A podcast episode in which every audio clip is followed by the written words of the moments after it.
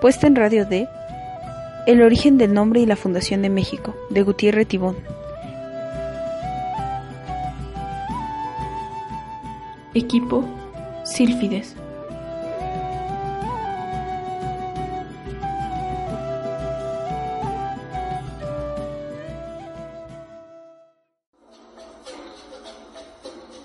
Primera parte.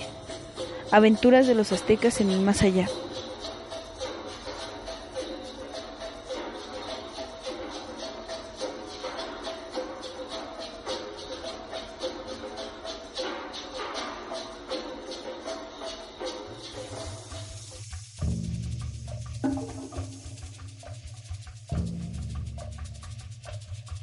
Primer viaje. Aztlán.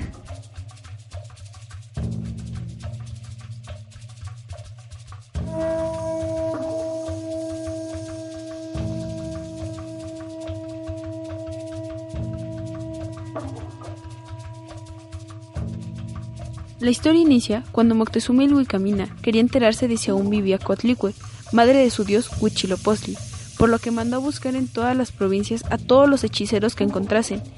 Llegando ante él, 60 ancianos muy diestros en las artes mágicas para que viajaran a Aztlán en busca de Coatlicue.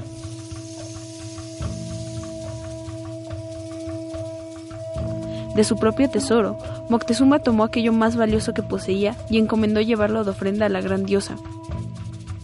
Entre estos se encontraban finísimos trajes, joyas de oro y piedras preciosas, las plumas más bellas y mucho cacao, y una flor llamada Teonaclatzi, flor muy hermosa y olorosa que se suele usar para acompañar el cacao.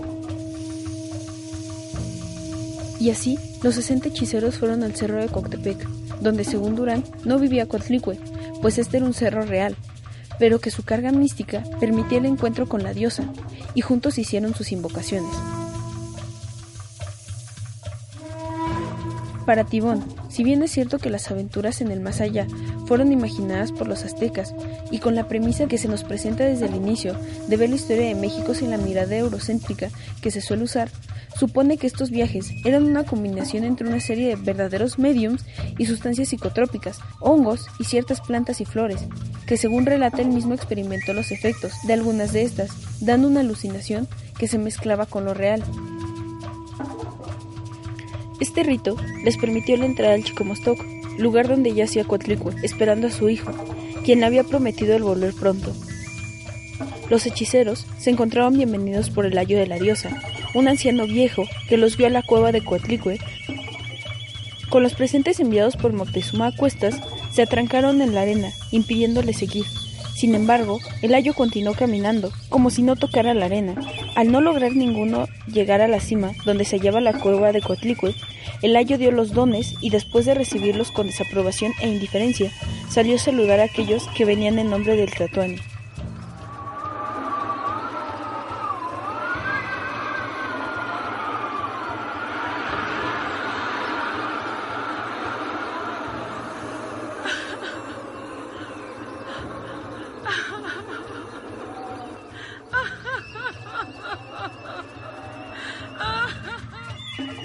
La mujer salió, una mujer de gran edad, la más fea y sucia que se pueda imaginar.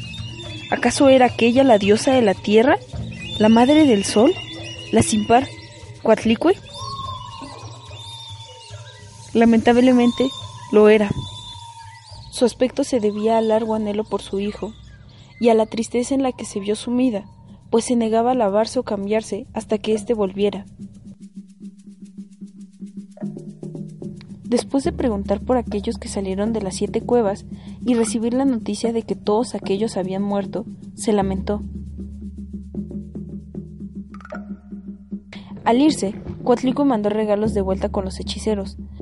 Después de algunas demostraciones sobre la inmortalidad de la gente en Chimolostok, estos se reunieron nuevamente, dispuestos a retirarse, haciendo invocaciones y conjuros para que las fuerzas superiores les permitieran metamorfosearse en bestias como lo habían hecho al llegar, y lo lograron.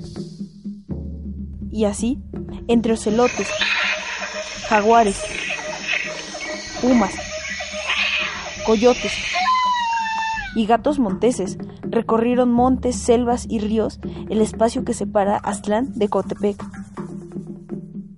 Al llegar, notaron que 20 de los 60 no habían logrado terminar el viaje. Si bien, al presentarse con Moctezuma, estos se muestran afligidos por la pérdida de sus compañeros, esta tristeza se ve consolada por el éxito de su expedición. Al recibir las noticias de aquel maravilloso lugar de donde venían sus antepasados, Moctezuma y su hermano Tlacael no pudieron contener las lágrimas, por el gran sentimiento que les producía el acordarse de sus antepasados y el deseo de conocer aquel hermoso lugar. También se enteraron de las añoranzas que Tecuatlico hacia su hijo y de cierta profecía que decía que pronto terminaría el dominio de Dios sobre los aztecas.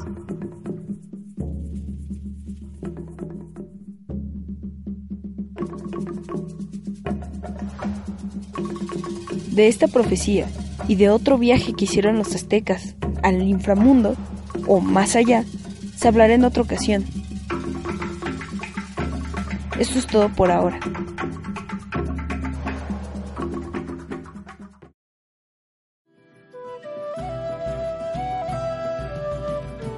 Laboratorio de Medios y Humanidades. Producción: Xcaret Moreno y Deina Don Lucas. Voz y guion, Yutzi Gaitán.